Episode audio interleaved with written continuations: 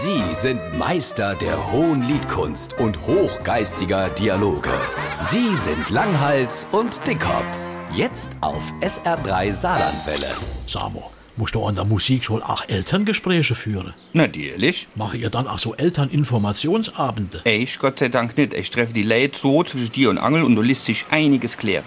Bist du dann geschult, so Gesprächsführung oder sowas? Ich mein, man hat ja schnell einer beleidigt oder vor den Kopf gestoßen. Ach, da brauche ich doch keine Schulung. Da höre ich auf mein Bauchgefühl, meine pädagogische Intuition, mein Talent für den zwischenmenschlichen Umgang, meine Neigung zur starken Empathie, der Respekt vor dem anderen, die sprachliche Einfühlsamkeit, der große... Ich hab's kapiert. Dann jetzt mal ein Beispiel. Du hast einen Schüler, nennen wir ihn mal Dustin. Der ist sieben Jahre alt und lehrt Blockflöte. Ja. Er übt Kästratz und ist völlig talentfrei.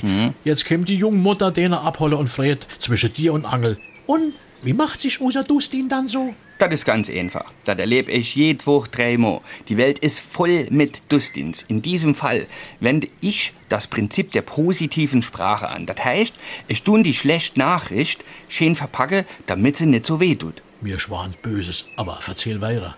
In diesem psychologisch diffizilen Fall guck ich die Mutter 30 Sekunden lang schweigend an, hebe dann die links Augenbraue, atme tief in und aus und sah mit meiner Schenst das Wort zum Sonntag stimmen.